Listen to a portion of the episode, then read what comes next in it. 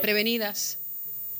¿Qué tal amigos? Muy buenas tardes. Les saluda la periodista Sandra Torres Guzmán. Esto es San Lucas al Día, un programa del Sistema de Salud Episcopal. Hoy nos acompañan la doctora Yajaira Guzmán, eh, la doctora, las doctoras Aileen Acevedo, Gabriela Navarro, Lorraine Moya. Eh, esta era últimas son estudiantes, también la directora del Departamento de Pediatría del Centro Médico Episcopal San Lucas y alergista pediátrica, la doctora Vilma Velázquez. ¿Cómo están?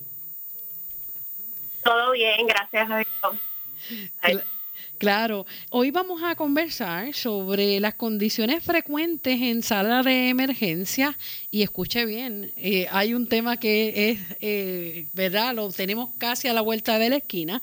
Son las precauciones para la época de Halloween.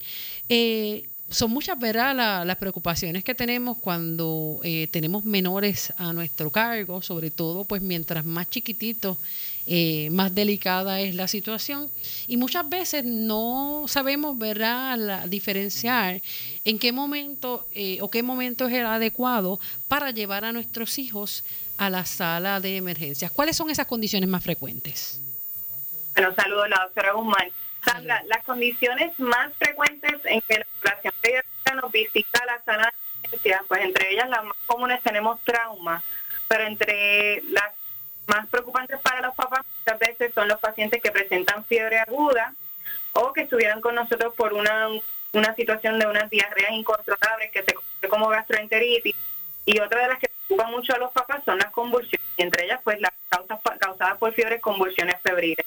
Y este, esas serían las causas pues más comunes. Tenemos muchas otras, en especial en esta temporada de, del COVID y todas las enfermedades respiratorias, pero entre las más comunes estas.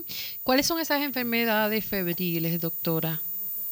Pues en Puerto Rico, por ser localizado en el trópico, tenemos condiciones como las conocidas como D, tenemos infecciones gástricas que tienen fiebre, que causan fiebre también, tenemos eh, infecciones respiratorias, tenemos neumonía, tenemos también infecciones eh, de vías respiratorias altas como la tonsilitis o faringitis, tenemos sinusitis, tenemos muchas, muchas más, pero las más comunes que nos visitan aquí en la sala de emergencia serían Y entre las más, podemos tener un paciente con meningitis, podemos tener un paciente también que presenta una bacteria, eso ya son infecciones un poco más serias, pero sí son causas de visitas a sala de emergencia. Las situaciones, ¿verdad? Eh, ¿Cuándo, en qué momento y cuál es la, la, edad en que no podemos, ¿verdad?, obviar ni dejar pasar 24 horas cuando el menor tiene fiebre. Perfecto. La, edad más crítica, aunque el signo de fiebre es alarmante y que los papás no pueden esperar este, horas en visitar, sería el paciente menor de dos meses, tal vez tres pero es crítico eh, en nuestra área, especialmente en Puerto Rico, con la limitante que tenemos de los pediatras en la oficina. Aquel paciente menor de tres meses debe presentar fiebre o un poco irritable, que no en su comportamiento usual, debería de visitar la sala de emergencia urgentemente. En ese aspecto también eh, están las distintas condiciones que usted mencionó por las que puede haber al presente, ¿verdad? Otros síntomas como vómitos, diarrea y pues mientras más delicada es la, la edad eh, o la situación que esté presentando el paciente, los niños más chiquititos corren el riesgo de deshidratarse bien rápido. Así es, sí. Bueno, pues abundando entre los pequeñitos, los pacientes pequeños, al no tener las defensas, lo decimos defensas para que los papás no puedan entender, pero no tienen todas sus barreras de defensa de enfermedades establecidas. Así que pues este paciente menor de tres meses puede tener una infección de orina que se complica rápidamente con una meningitis o una bacteremia. Ya más alto, pues tenemos la gastroenteritis o por lo menos de seis meses o menores. Ese paciente es bien difícil de hidratar hasta los pacientes nos complican un poquito. Tenemos, la, doctora Navarro nos puede ayudar un poquito más con esa de la gastroenteritis que nos va a mencionar también más adelante. Claro, ahí eh, siempre es recomendable llevar al menor a sala de emergencia. Le pregunto qué cosas, ¿verdad? ¿Qué, qué situaciones podemos encontrar allí eh, y cuáles serían tal vez las recomendaciones de ustedes, las restricciones, eh, para entonces uno optar por llamar primero, tratar de comunicarse con el pediatra. En el momento perfecto comunicarnos con nuestro pediatra en todo momento. Para yo salir a la sala de emergencia, ¿verdad? Si tengo un paciente que presenta fiebre, si tuviéramos esa comunicación con el pediatra, que puedo en ese momento? Porque nos va a indicar dosis de medicamentos para la fiebre. Nos va a dar esa primera atención como que mamá, pues tranquila, vamos a hidratarlo. Si no tenemos esa comunicación y la fiebre ha sido persistente, por lo menos 24 horas en este paciente mayor de tres meses, 24 horas, o que dice, mira, él, yo no he podido dar su leche cada 3, cada 4 horas, no está tomando líquidos, pues este paciente pues tiene que venir a la sala urgente para poder hidratar, porque la deshidratación en un niño pues sí puede ocurrir este más rápido que en un adulto. Si tenemos vómitos, diarrea, si el paciente tiene una alteración al estado de conciencia que se ve más tranquilo, como lo ve muy somnoliento, ese paciente pues debería ser tratado en la emergencia urgente. Las cosas que más nos preocuparan. ¿Son normales las fiebres que se presentan así espontáneas y se van? Sí, sí, sí, en esta población pediátrica porque tenemos virus en nuestro alrededor y algunos pacientes, entender, la fiebre se presenta para nosotros, como yo le explico a muchos de los papás, es para darle una alerta a mi sistema inmune, decirme, mira, hay algo que viene en el cuerpo. Y eso yo le digo, pues la otra vez que nos puede también hablar de eso, es un llamado a todas mis defensas. Mira, alerta, estoy por ahí y hay cosas que mi mismo cuerpo ya lo puede haber visto antes y vine este, las defensas actúan, así que ese paciente presentó fiebre 24 horas o una, una elevación de la temperatura no tan significativa, así que el paciente se mejora en 24 o 48 horas. Eso puede ocurrir y más en, la pediátrica. Ahí hay otro detalle y es que eh, muchos padres o muchos tutores no saben manejar adecuadamente eh, o no saben leer adecuadamente un termómetro. ¿Cuáles son las recomendaciones que ustedes pueden darle a los padres que nos están escuchando? Porque a veces mm, vivimos en el trópico, no todo el mundo tiene aire acondicionado en las casas ni en las habitaciones. Ahora está haciendo fresco, pero pasamos por muchos momentos de calor. Son distintas circunstancias y hay veces que tocamos el menor y rápido eh, nos ponemos eh, nos asusta, ¿verdad? Levantamos alerta, ay, el nene tiene fiebre, pero a veces lo llevamos al hospital y dice, ¿cuánto tuvo de fiebre? Ah, yo no sé, yo lo noté caliente. Sandra, eso pasa todo el tiempo. Tan común. Eh, pues sí, lo más importante, deberíamos de tener todos los termómetros. En el pasado los termómetros eran de mercurio y por situaciones de, de salubridad, pues la sacaron de mercurio. Hay termómetros ahora de infrarrojos para la frente, hay que se colocan en la frente, eh, hay termómetros axilares, hay termómetros orales que son electrónicos eh, para una toma de temperatura adecuada en un paciente menor de seis meses o realmente de menor de dos años. Estamos conversando con el panel de pediatría hoy en San Lucas al Día, un programa del Sistema de Salud Episcopal. Nos Tener precauciones. Claro. Por lo menos y oral, que serían otras que sí mamá y papá lo pueden tomar afuera, con un termómetro usual.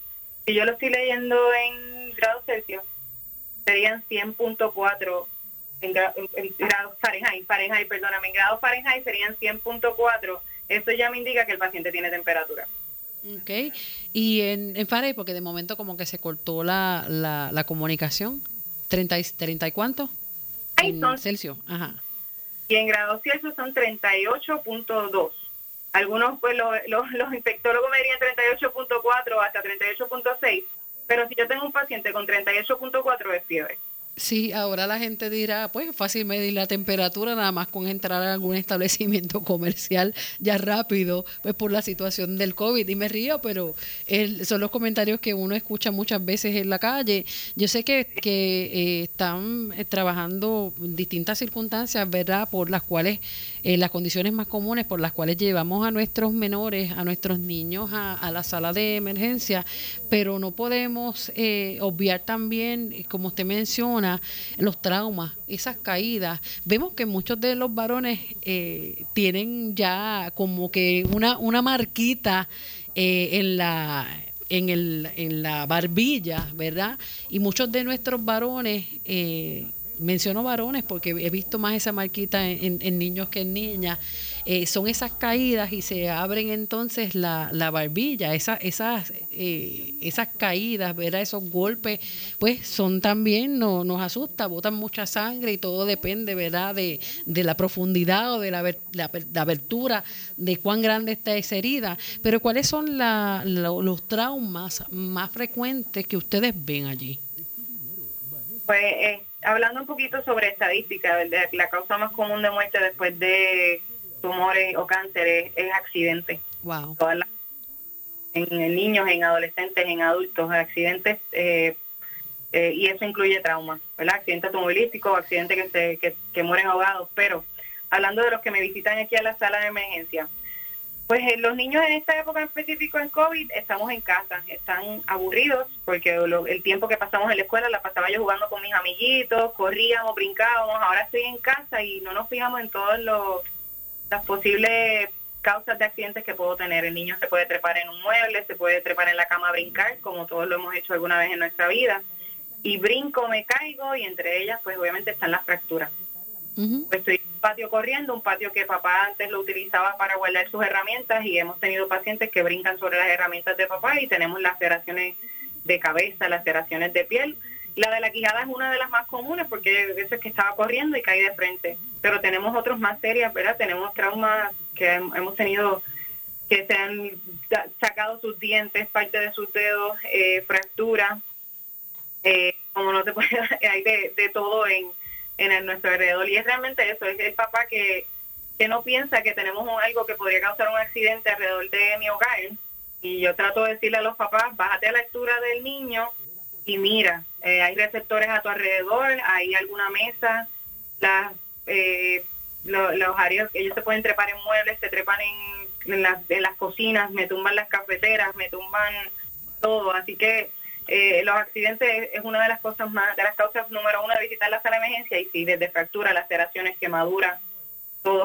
Desde una puerta, ya sea en la casa o en el carro o en algún otro lugar que se cierra, a veces por el viento, porque hay de todo, por el viento fuerte o simplemente pues papá, mamá cerró sin querer o el mismo niño, otro hermanito le, le, pinchó los dedos. Y hay veces esto parece algo sencillo, pero la, la realidad es que pues son, son pequeños que están en crecimiento y muchos de ellos, ¿verdad? Son más delicaditos que otros. Eh, hay, otra, hay otros detalles también en términos de lo que son las fracturas, en la, las fracturas o los golpes en la cabeza. ¿Qué nos puede decir? Bueno, pues las fracturas todas se tienen que evaluar por la localización. Hay fracturas que nosotros podemos, aquí en la sala de emergencia, las estabilizamos. Estabilizarlas sería ponerle un yeso parcial o asegurarlas con vendaje. Y luego pueden ser atendidas por un ortopeda pediátrico, que aquí en el Hospital San Lucas tenemos la doctora Liakov que nos ayuda con esos casos.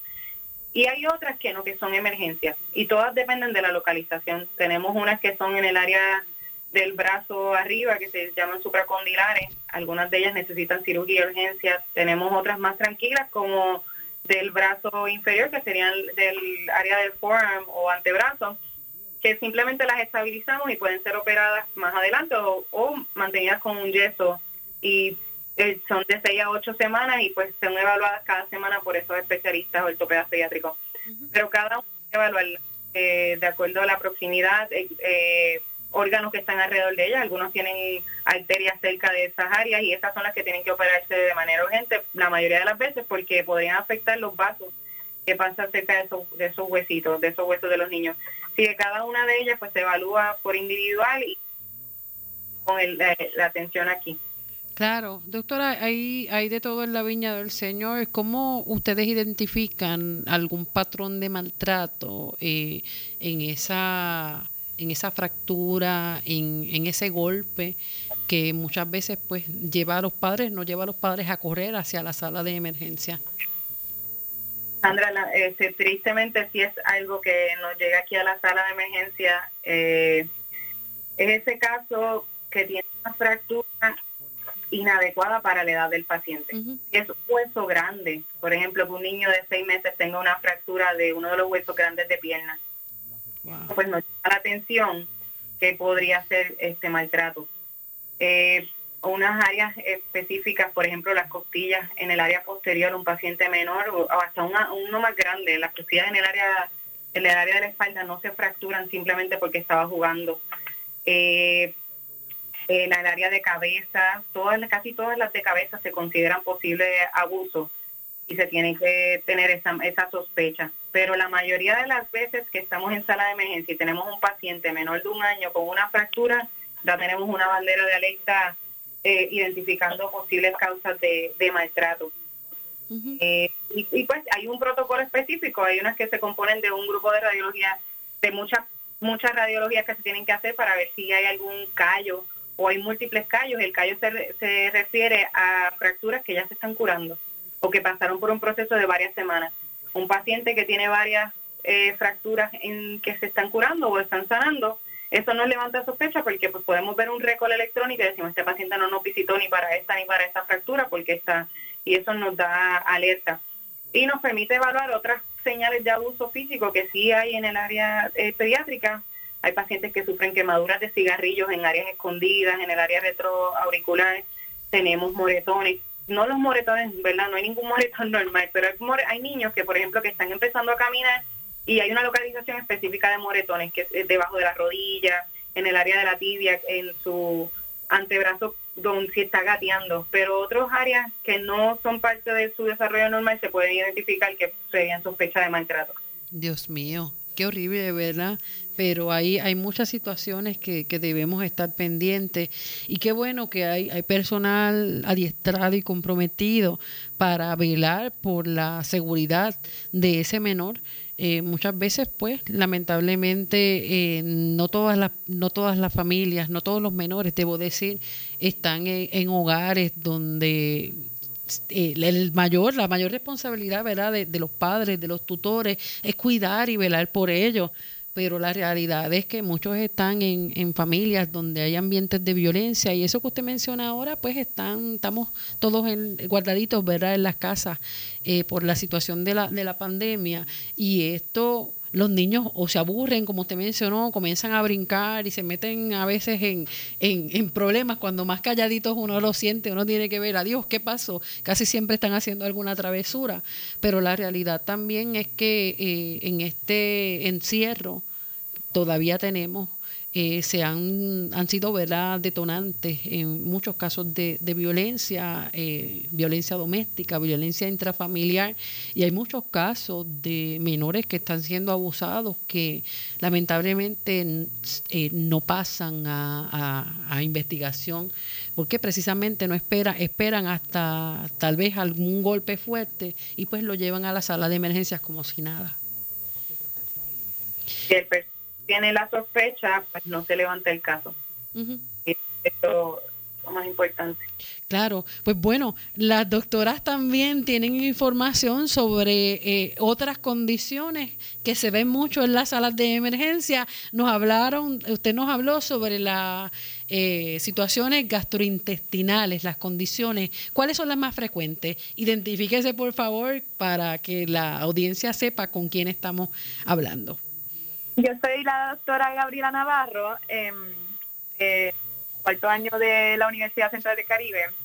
Entonces te voy a hablar ahora de eh, la inflamación que ocurre ¿verdad? en el tracto gastrointestinal, que es la gastroenteritis, que es pues lo que se conoce como las diarreas que la doctora había mencionado, eh, incontrolables. Em, esto lo que ocurre es como una irritación o una inflamación del tracto como tal del intestino entonces, algunos de los síntomas que se pueden observar son las náuseas, los vómitos, la fiebre, mucho dolor abdominal. Em, también se pueden ver hasta dolores en las articulaciones como calambre.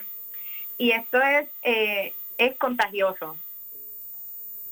Pues eh, hay muchas causas de, la, de, este, de esta inflamación del intestino, del tracto intestinal, pero son causadas por la infección, por las infecciones de virales, como los virus, o por bacterias em, que se pueden transmitir de una persona a otra o por contacto. También otras maneras de las que se puede transmitir em, la gastroenteritis es por bebida o alimentos que estén contaminados, como los huevos crudos, las carnes, los cerdos, los mariscos contaminados o los la o cuando ingieren agua contaminada como la de piscina. También los antibióticos pueden tener un efecto parecido, ya que actúan sobre la población de las bacterias, pues en otras palabras, de las bacterias buenas o de las bacterias normales que están en el intestino. Ok. ¿Cuál es el, tipo de, tratamiento o más bien qué tipo de, de estudio se le hace al niño cuando llega a sala de emergencia con algún tipo de, reacción o síntoma gastrointestinal? Pues una vez ellos llegan a sala de emergencia, se lo, lo donan a ellos como tal al niño para ver a qué estuvieron expuestos, ver los diferentes síntomas, porque se pueden manifestar de diferentes maneras en los niños. También se pueden ver diagnósticos de deshidratación, porque pues los niños están teniendo muchas diarreas, muchos vómitos, y pues entonces en bebés, por ejemplo, que no se, la mamá no los pudo hidratar bien, pues se les va a ver unos labios secos. Em, y por eso es que es bien importante la hidratación oral como tratamiento. Entonces aquí una vez llegan a la sala de emergencia, pues se les comienza a dar em, hidratación oral. Una de, la, de las condiciones que mayormente se vio cuando, luego del paso del huracán María, pues porque no había energía eléctrica en muchas comunidades, no había agua potable, eh, la cuestión también de la, de la limpieza, pues fue un caos total aquí en Puerto Rico, pero una de las condiciones que mayormente se vio fue la, leptospirosis eh, y pues también esto no está circunscrito nada más al tiempo de después de huracanes ni de lluvia, sino pues que también hay que mantener una, una higiene y una una revisión también de, los alimentos que tenemos almacenados para evitar también este tipo de, contagio. Y eso, eso es una prevención, en tener, ¿verdad? Lavarse las manos frecuentemente, tener los alimentos cocinados, tratar de que no se contaminen, calentarlos bien, porque pues todas las bacterias pueden estar, pueden crecer en cualquier ambiente de, de como mantengan estos alimentos y bebidas. Sandra, discúlpeme, abandonando la lactopira, la doctora Guzmán nuevamente. Estuve aquí en el hospital para el tiempo de María y post María. Y de los casos que tuvimos con leptospira, y me llama la atención por nuestra localización, porque tenemos muchos pacientes adolescentes que están trabajando en las fincas, la finca de tomate, finca de las piñas, eh, y pacientes que tengo memoria, eh, muchos de ellos fueron que se contaminaron en, el recogido de la fruta. ¿Oh, sí? Los frutos, eh, obviamente, si no tienen el, la obsesión de lavarse las manos constantemente, ingerían los, sus propios alimentos, que se yo, llegó la hora de almuerzo, ellos no se, no se lavaron las manos posteriores al recogido de fruta o se comieron las mismas frutas y presentaron los síntomas de leptospira. Eh, tenemos obviamente el, recuerdo de lo que dice más común, no, eso fue una lata de Coca-Cola que no se lavó o una no debemos dejar de hacer eso para mantener los alimentos que consumimos limpios, pero los pacientes que tuvimos aquí en la sala de emergencia pediátrica fueron esos, ya sea que estén recogiendo frutas o que su mamá compró frutas o que trabajan en el ambiente de la, del recogido de alimentos y se contaminaron de esa forma eh, por la pobre higiene que ellos tenían al comer sus alimentos o comiéndose las frutas. ¿Qué tipo de paciente está más vulnerable al contraer leptospira? No hay un riesgo específico de edad, realmente es de exposición. Si yo tengo una mamá encima de un niño pequeño que le limpia el aire que respira casi, pues ese paciente tiene menos riesgo, pero si yo tengo un paciente lamentablemente con escasos recursos, con un apoyo familiar este poco, o que está en los ambientes de trabajo que no estamos eh, o sea, que no estamos vigilantes a la higiene, pues ese paciente es el que tiene mayor riesgo. Yo entiendo que ahora con todo lo que hemos tenido la orientación de limpieza excesiva de manos, debemos de tener menos casos, pero pues eh, también el manejo de alimentos. Eh, si yo cojo una fruta y no la limpié, si tengo una bebida y no la estoy limpiando antes de, pues puede estar contaminado por leptospira. ¿Qué tipo de tratamiento se le da a ese paciente? De igual manejo de hidratación, pero sí tiene un, tratamiento específico que son antibióticos. ¿Eso puede ocasionar la muerte? Lamentablemente sí. Lo, que pasa con la leptospira era que es un Inicialmente es una condición que se puede parecer a tantos otros virus que tenemos en Puerto Rico, en especial el dengue. El en, de laboratorios inicialmente es bien similar a todas esas enfermedades virales y especialmente dengue y usualmente ocurre para el mismo tiempo y se coinciden. Así que es, una alta sospecha en historial del paciente. El médico que reciba al paciente tiene que sospecharle y aparte de preguntarle desde cuándo empezaron los síntomas, a qué está expuesto, dónde trabaja, dónde estuviste hace una semana, eh, qué es lo que hace usualmente y ahí tratar de unir las palabras. También pacientes que, que tenemos trabajando en las fincas con los caballos, manejo de alimentos de esos caballos, eh, todos esos pacientes, pues hay que tener un buen historial, pero puede coincidir con otras condiciones y es lo que yo pienso que puede, o sea, que es lo que ha atrasado tal vez el tratamiento. Y una vez tienes algo que se une, ese paciente con fiebre o con síntomas que trabaja en una finca, pues hay que sospecharlo. O ese paciente con fiebre que, que empezó con diarrea y está un poco amarillo, pues hay que sospecharlo y, y darle tratamiento. Y en el hogar, ¿qué tratamiento debe observar eh, el paciente con otro tipo de diagnóstico gastrointestinal? Bueno, importante ¿verdad? es que reposen en la casa y que beban mucha, eh, una gran cantidad de líquidos para ¿verdad? Que evitar que se deshidraten. Una de las mejores ¿verdad? hidrataciones es eh, hidratación con electrolitos orales como pedialite. Entonces, si, pues, si no logran hidratarla con pedialite, pues entonces ahí, puede, ahí vendrían a la sala de emergencia. También eh, no se le administra ningún eh, otro medicamento a los niños porque eso puede causar que el intestino se paralice.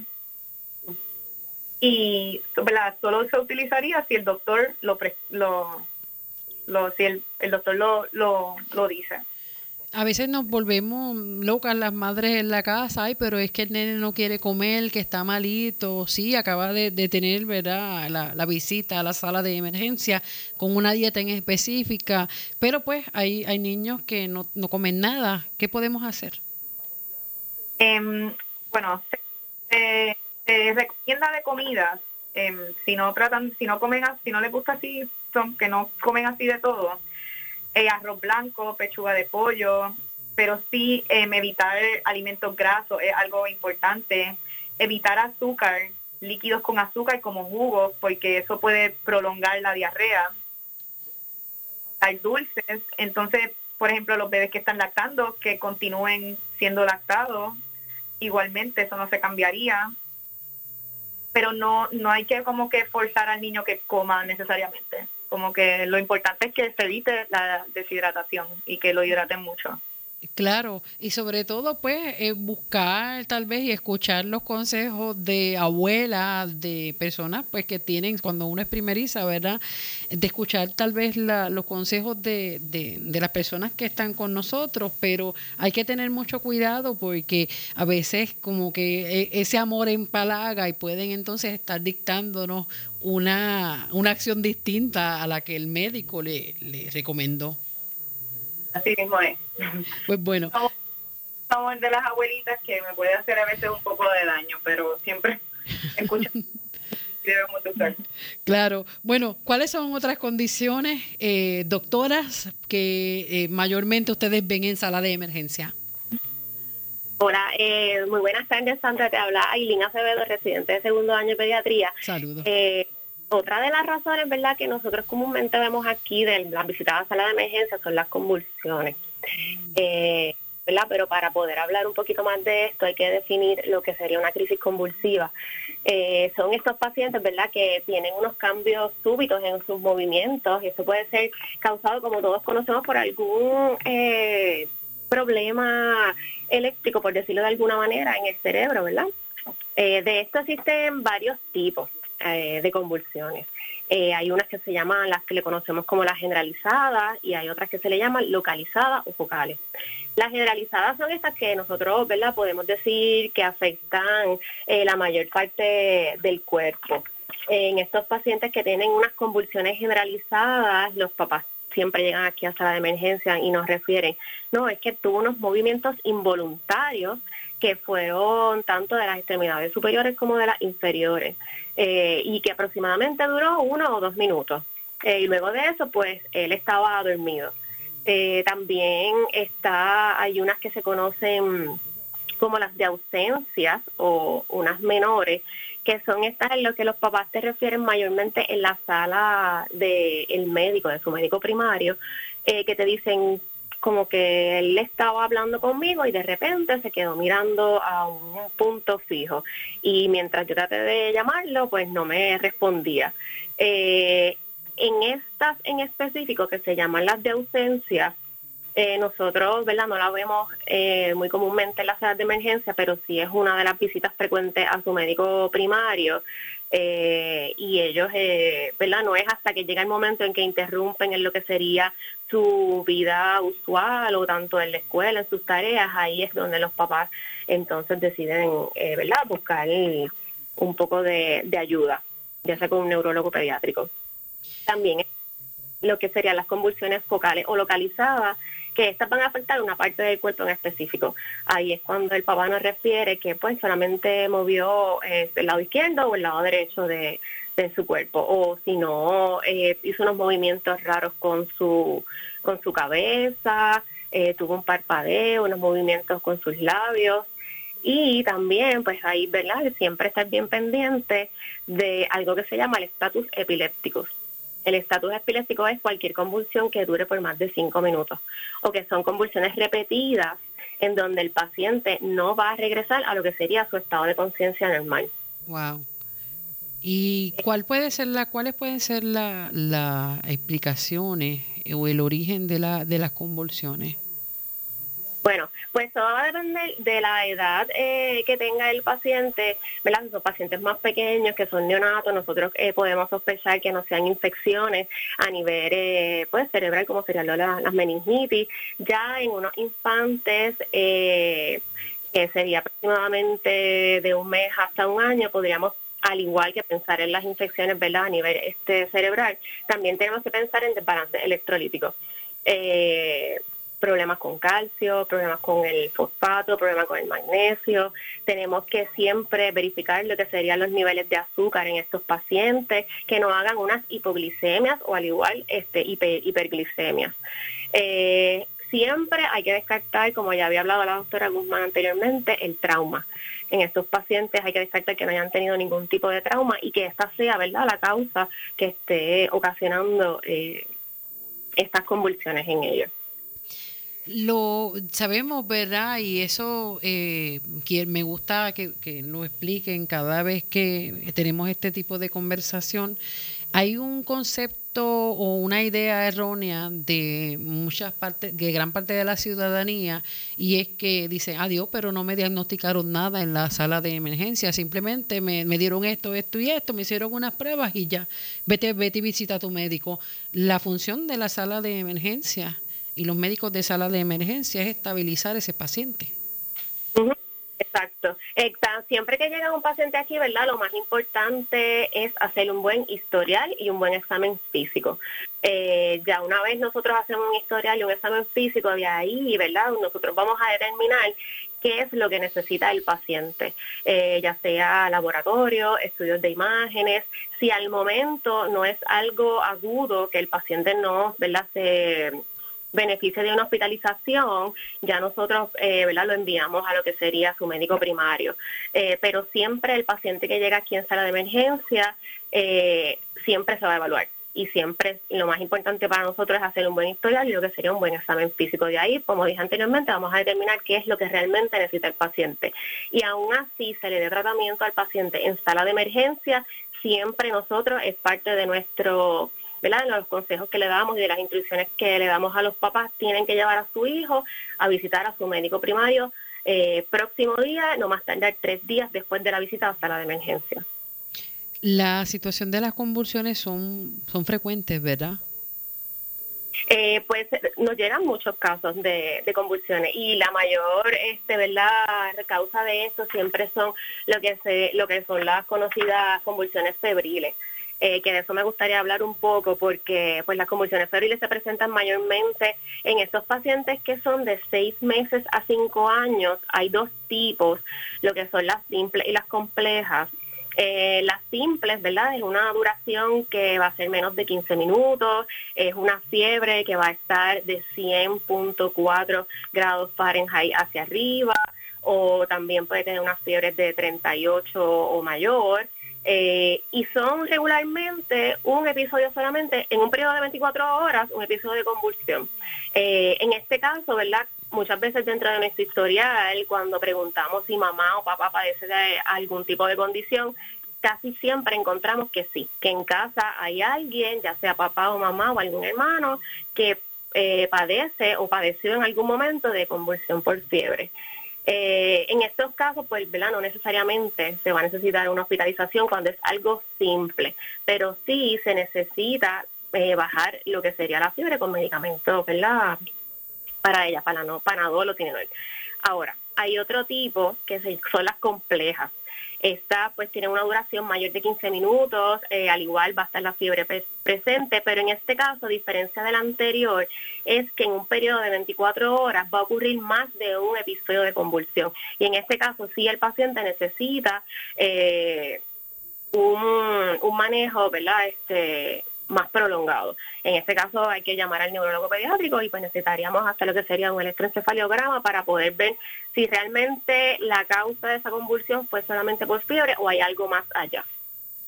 ¿Qué puede provocar una convulsión y cuánto tiempo tienen los padres para llegar a una sala de emergencias para que ese menor sea atendido?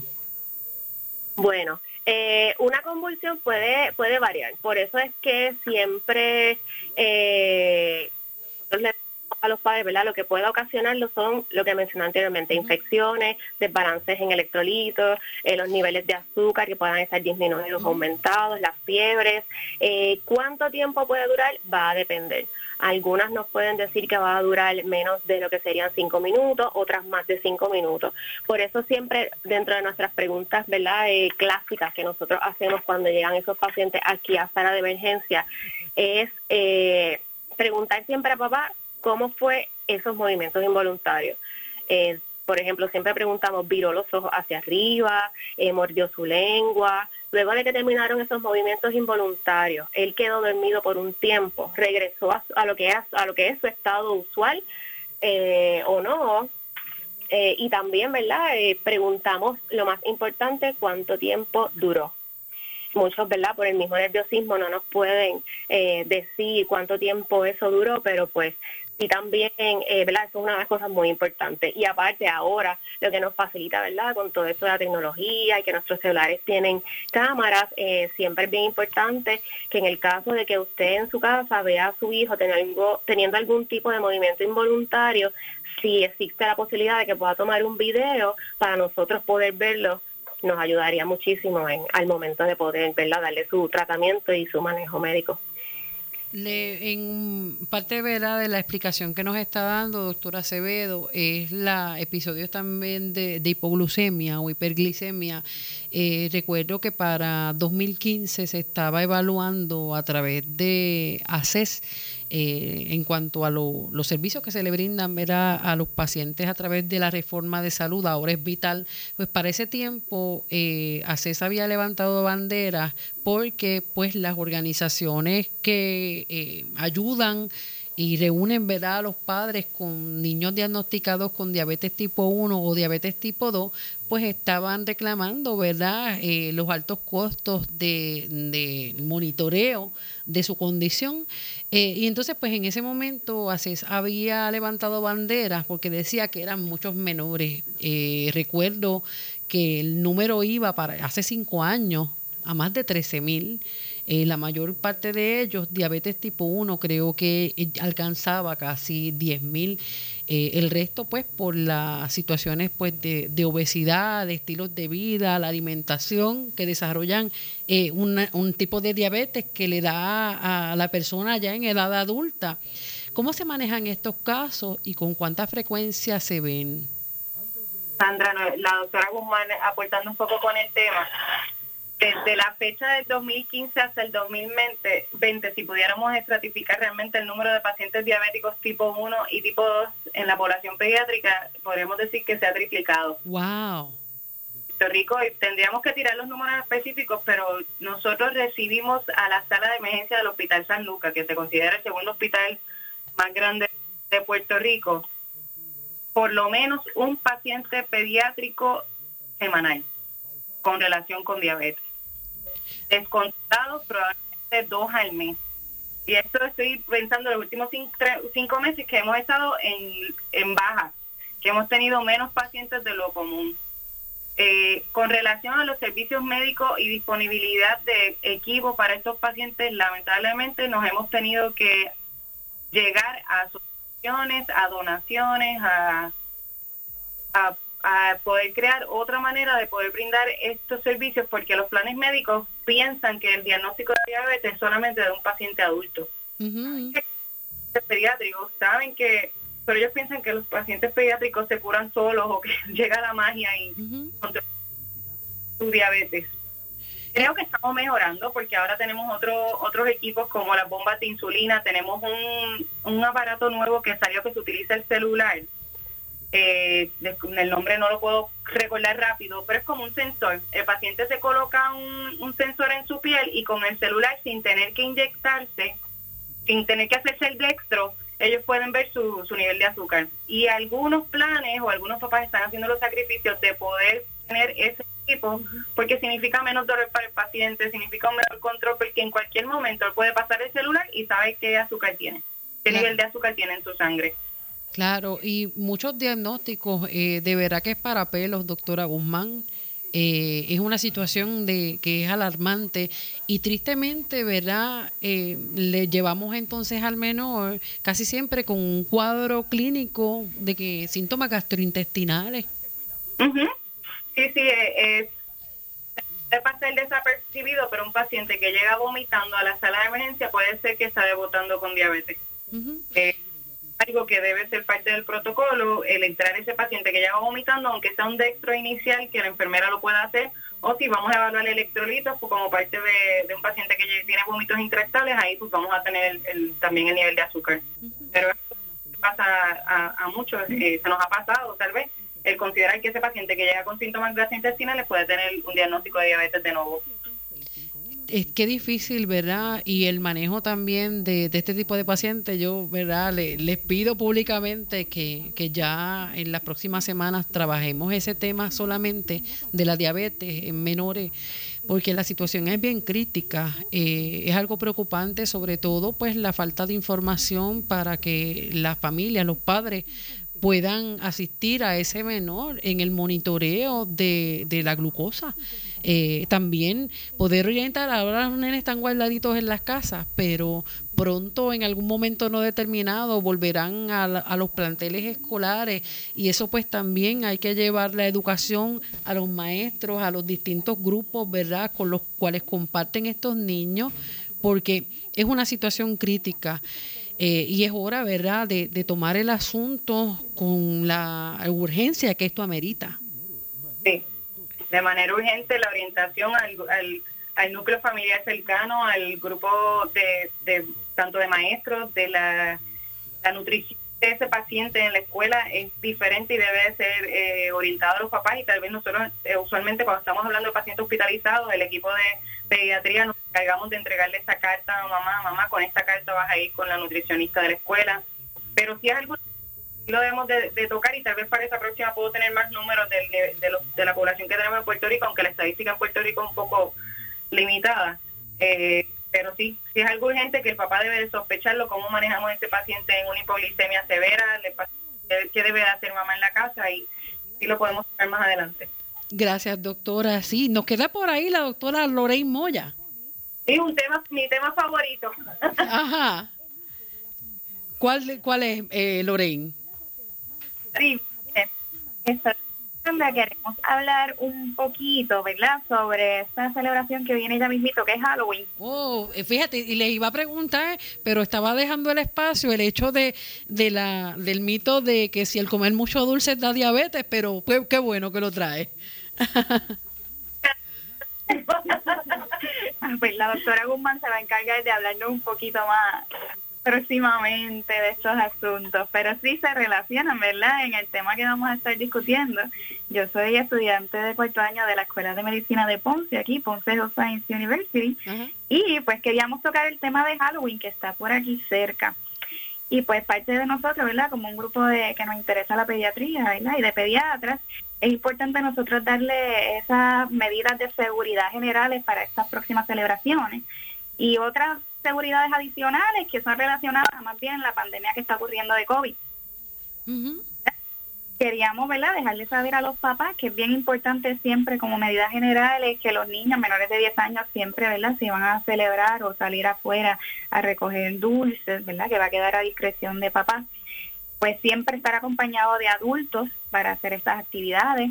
Importante tratar de utilizar disfraces que sean adecuados para la edad del paciente, ¿verdad? Y para la estatura, para evitar esas caídas que se enreden con los trajes, con las capas, es importante, ¿verdad? Evitarlos y, y no tener una, una visita en un hospital un día de Halloween, que eso lo queremos evitar. También una, sugerencia, que se le hace es colocar cintas reflectivas ¿verdad? Para en los trajes de los niños, para que cuando ocurran, ¿verdad? Estén cerca de automóviles, ellos puedan ser vistos con mayor facilidad y tratar de evitar esos lugares que sean un poco iluminados o casas que sean poco iluminadas para evitar los accidentes. Y algo que también utiliza mucho en esta etapa son las pinturas de cara, que papá siempre tiene que estar pendiente, ¿verdad? Que estas pinturas sean libres de tóxicos y asegurarse, ¿verdad? Que no ocurra un daño en la piel de los niños. Y igual siempre remover estas pinturas luego que acabe el día de la noche. Así que antes de acostarse a dormir, siempre darse el bañito y quitarse la pintura y todo lo que podemos tener en nuestra piel para evitar las infecciones y evitar alguna exposición innecesaria. Ahora, como parte de esta pandemia de COVID, nosotros también tenemos ¿verdad? La, la, la favor de informarles sobre ciertas restricciones y ciertas seguridades que se han hecho a través de páginas como y asociaciones y organizaciones como el Centro de Control de Prevención y Enfermedades, que es el CDC. Ellos han proveído unas guías de seguridad y de exposiciones, ¿verdad?, que deberíamos de tener el momento de festividades, incluyendo esta de Halloween. Alguna de ellas, pues siempre queremos dejarles saber a todos los padres que tengan hijos que estén o hayan dado positivo a COVID o se hayan expuesto a otras personas que hayan dado positivo a COVID. Definitivamente no deberíamos de salir fuera de casa, siempre quedarnos encerraditos en casa y no tratar de exponer a otras personas o familiares a, esta enfermedad que sabemos, ¿verdad?, cómo es que afecta nuestra, nuestra sociedad. Aparte de eso, sabemos que a los niños les encanta Halloween y sabemos que ellos siempre a veces tienen tradiciones de compartir con los amiguitos, con la familia, por la urbanización. Y el CDC ha otorgado ciertas actividades de riesgo y las ha clasificado como actividades de alto riesgo, mediado riesgo, moderado riesgo o bajo riesgo. Y ellos le recomiendan pues tratar de evitar esas actividades que sean de alto riesgo y pues sí, podemos tomar mejor medidas de, y actividades de bajo riesgo para estas celebraciones. ¿Qué son actividades de alto riesgo? Pues actividades como ir a hacer tricotear, como nosotros le decimos, por urbanizaciones, yendo de casa en casa, como usualmente se hacía, pues esa es una actividad de alto riesgo por el, alto contacto que hay con otras personas. Así que son actividades que se deben, eh, ¿verdad? No, no se deben evitar igual que visitar casas embrujadas o personas ¿verdad? en ambientes que esté mucha gente gritando por los sustos, pues eso sabemos que estos gritos que pueden sacar gotitas de salida, pues son también medios de, de contaminación de infección del COVID, así que queremos también evitarlo. Y las tradicionales o famosas fiestas de disfraces que sean con muchas personas en lugares cerrados, también pues son un, medio alto de contacto y de y de contagio, así que deberíamos de evitarlas. Algunas actividades que si el CDC puede estar recomendando o dando alternativas para ¿verdad? tener otras actividades que sean de moderado riesgo, incluyen hacer lo que hacemos como trick or treat, pero en vez de ir casa por casa, organizar esa organización para que sea one way, o sea, de una sola dirección, ese recogido de dulces y que los dulces sean preparados en bolsitas individuales por una persona que haya, se haya lavado las manos antes de realizar las bolsitas y luego de realizar las bolsitas y poner esas bolsitas a una distancia lejos de la casa, ya sea en la acera o al final del patio, cuestión de que los niños o los padres puedan ir en sus grupitos individuales manteniendo una distancia de seis pies a recoger las bolsitas sin tener que tener contacto directo con, ¿verdad? con las personas del hogar y las personas que están visitando. Y así pues puedes estar desde tu casa o desde el balcón tranquilito viendo a los niños con con sus disfraces y sus desfiles, pero entonces manteniendo una, una distancia prudente y obviamente pues las, las medidas de seguridad de que vamos a estar comentando un poquito.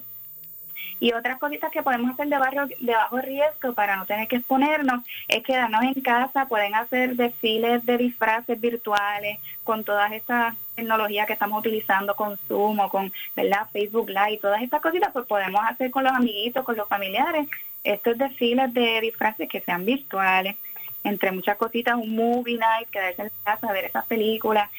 Con, con el tema relacionado, pues son alternativas. Está bien difícil, ¿verdad, doctora? Eh, todo esto, no, el COVID, ¿verdad? nos cambió la vida y la realidad es que todos estamos afectados, todos añoramos a, volver a compartir en familia como antes, pero este tiempo de, guardarse. Eh, dice la, la, la, Biblia que hay, hay tiempo para reír, hay tiempo para llorar, ¿verdad? Eh, que está específicamente en el Eclesiastés y yo creo que este es el tiempo en que debemos ver a reconsiderar muchísimas cosas precisamente para poder más adelante volver a abrazar, a celebrar, pero la situación que están pasando nuestros niños no es cáscara de coco, como dicen en la calle, decía mi abuela. Eh, el no poder compartir con sus pares, eh, el estar detrás de una pantalla, todo a través de, de forma virtual, pero la realidad es que es un momento en que debemos repensar el si de momento poder acceder a la tentación de llevarlos por ahí con, con su disfraz igual que siempre o guardarse en la casa. Yo creo que ya las medidas de, seguridad nos las impartían, ¿verdad? Nuestros abuelos y nuestros papás cuando éramos chiquititos, que nos hacían mirar el bolso de dulces o la calabaza en un sitio en específico y de ahí hacer como un cernimiento de cuáles estaban abiertos, cuáles eh, se parecían medio dudosos, todo eso se descartaba y hay que volver otra vez a esas prácticas. Eso es correcto, Sandra. Y con respecto a cuando hacen la recolecta de dulces, que se le, se le advierte a los papás o se les recomienda que no consuman dulces hasta llegar a casa y hagan ese rastreo, esa inspección de esos dulces. También es bien importante que en estos tiempos de COVID tengan la precaución de desinfectar, ya sea con toallitas sanitarias que sean, unas toallitas que sean desinfectantes, esos paquetitos de dulces, esos dulces ¿verdad? individuales, para entonces evitar ¿verdad? el contagio que pudiera tener con las personas que los prepararon las bolsitas o, o que los manejaron. Así que una de las recomendaciones es que al llegar a casa puedan entonces siempre estar lavándose las manos antes de salir, después de salir y durante la recogida de dulce con los niños siempre estar con los hand sanitizers, los jabones antibacteriales durante el evento y una vez llegado a casa pues entonces igual desinfectar las manos de, de los niños, un bañito siempre y entonces individualmente coger los dulcecitos, los empaquecitos y desinfectarlos con toallas desinfectantes para, para evitar el contagio. ¿Qué, sonido tan triste como cuando se acaba, como decía aquel anuncio. Ya se me acabó el tiempo. Yo pido tiempo adicional para poder tenerlas a ustedes nuevamente en otro panel, discutiendo estos temas que son tan importantes, ¿verdad? Siempre abren la, maleta del conocimiento y nos brindan eh, instrumentos a nosotros como padres, como familiares, para poder eh, llevar una y darle una mejor calidad de vida a, nuestros niños. Lo que queremos, ¿verdad?, es desarrollar y criar niños felices y eso pues también está relacionado directamente al buen cuidado de su salud. Muchas gracias, Sandra, por la oportunidad de tenernos aquí y poder compartir estos temas que son tan importantes como mencionas para los niños y que tengamos una el futuro de nuestro país es como una saludable y si pudiéramos inculcar eso en cada familia nos espera un mejor futuro. Asimismo es agradecida doctora Yajaira Guzmán, las doctoras Ailín Acevedo, Gabriela Navarro, Lorraine Moya y la doctora Vilma Velázquez, que no, no la escuché. con las niñas hoy, esas chicas hablan muy bien. Sí, sí, de verdad que nos llena de mucha emoción el, el escuchar a ya casi futuras pediatras que van a estar también sirviendo a nuestra comunidad. Eh, de verdad que enhorabuena, eso nos, nos da también felicidad el escucharlas con ese entusiasmo, ese compromiso eh, y esa empatía eh, con, nuestra población tan querida que son nuestros niños. ¿Algún número de teléfono a llamar si tienen alguna duda eh, de cuándo llevar a nuestros niños a la sala de emergencia, cuándo no hacerlo, cuándo ir directamente? Siempre, ¿verdad? Recomendación de ir al pediatra. ¿A dónde pueden llamar? Llamar al pediatra, número dos. pueden llamar a los el número del hospital eh, del cuadro es el 844, perdón, 2080. Y entonces solicitarle a la persona del cuadro que lo redirija a la sala de emergencia pediátrica. Y ahí tanto las enfermeras como nosotros muy probablemente le van a orientar de acuerdo a la severidad del caso que vengan a la sala de emergencia. Muchas bendiciones a todas. Un abrazo fuerte.